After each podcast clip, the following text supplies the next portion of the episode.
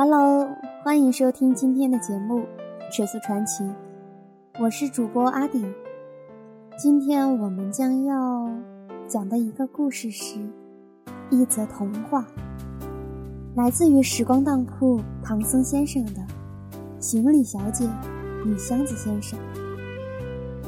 我们一起来看看。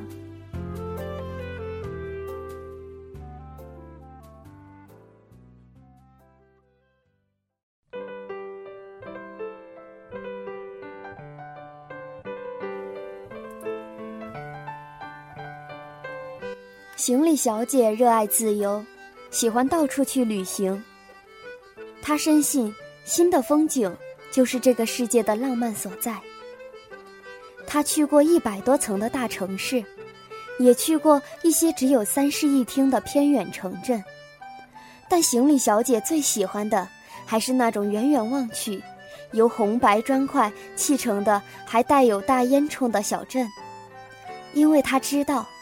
里头肯定会有一座大壁炉，冬天烧上一些柴火，跳动的火苗好似让人拥抱了温暖。他喜欢将途中遇见的美丽风景制成寄给朋友的明信片，为他们送上自己的真心祝福。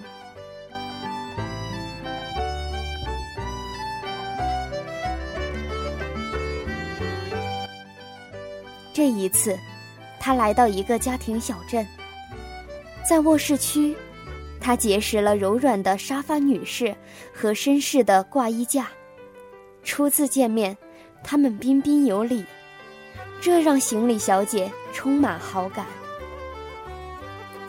后来，他入住衣柜客栈的时候，发现了住在楼下的箱子先生。他正正方方，是从香樟木中出生。虽然他有一些斯斯文文，但有一种认真严谨、老学究的气质。这样的箱子先生让行李小姐觉得特别踏实。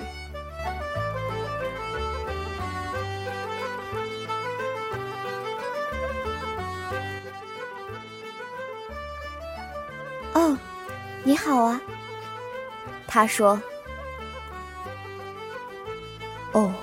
你好，他在心里说。沙发女士在窗户边上嚷嚷：“没用的，从他搬来这里就没见他说过一句话。”哦，是这样啊。行李小姐回答说。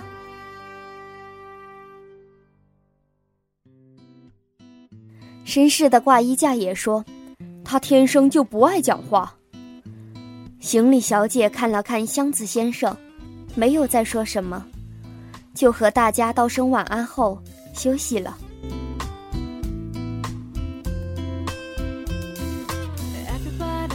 清晨，行李小姐喜欢在家庭小镇的路上散步。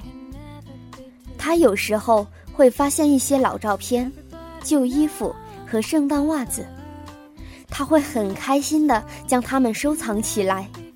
在他眼里，一切有纪念意义的物品都能作为礼物。行李小姐也送给箱子先生一件礼物，那是一把锈迹斑驳的小锁。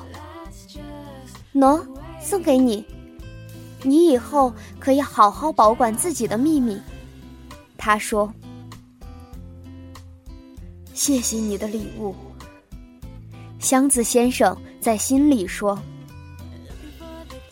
行李小姐对此非常无奈，心里想着：“箱子先生真是奇怪呀，什么都好，就是不爱说话。”即使如此，他每天出门的时候，还是会跟箱子先生打招呼，因为他是一个很礼貌的人。早上好，箱子先生，他说：“早上好。”行李小姐，她在心里回应。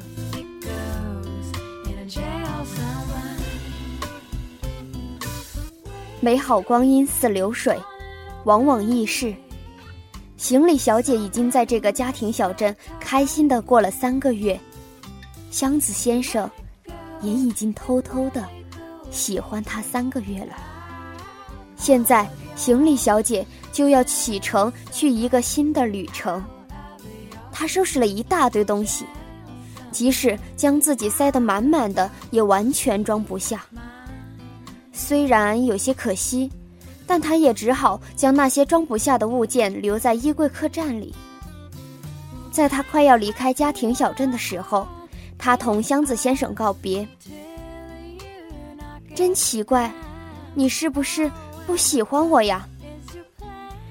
行李小姐说：“喜欢的，喜欢的。”箱子先生在心里喊道。可是行李小姐在原地等了半天，都没有等到箱子先生的回复，就失望的离开了家庭小镇。箱子先生目送他离开后，就回到了衣柜客栈。他看到行李小姐带不走的一堆物品，心想：有这么多重要的东西都没带走吗？别担心，全放我这儿，我的箱子大，都能装得下。只是，你还回来吗？是不是我装满你的东西后？你就再也不会回来了。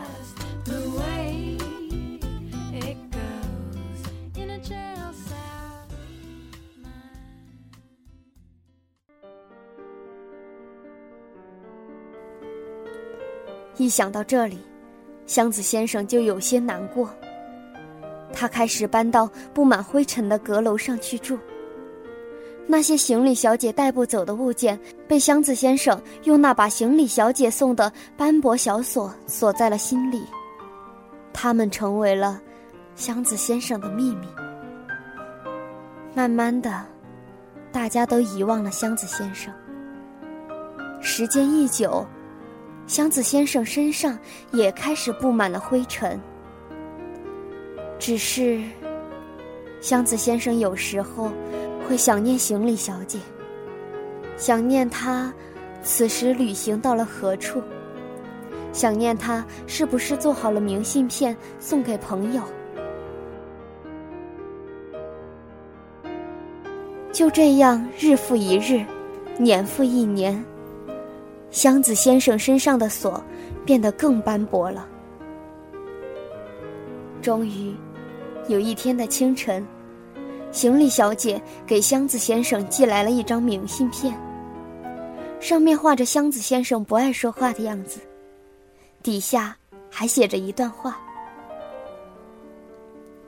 最重要的东西我没能带走，你能替我送来吗？”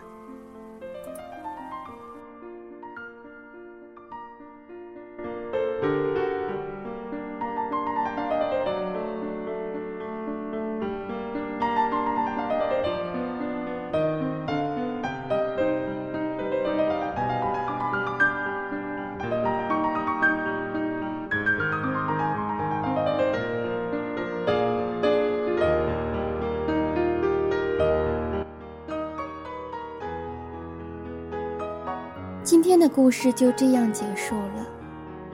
沉默的箱子先生到底有没有去寻找他深爱的行李小姐呢？而行李小姐到底有没有等到他苦苦等待的那个箱子先生呢？最后的结局我们都不知道。但是我想，一个故事它的美好就在于其结局的未知。就让我们带着对结局的幻想进入梦乡吧。大家晚安。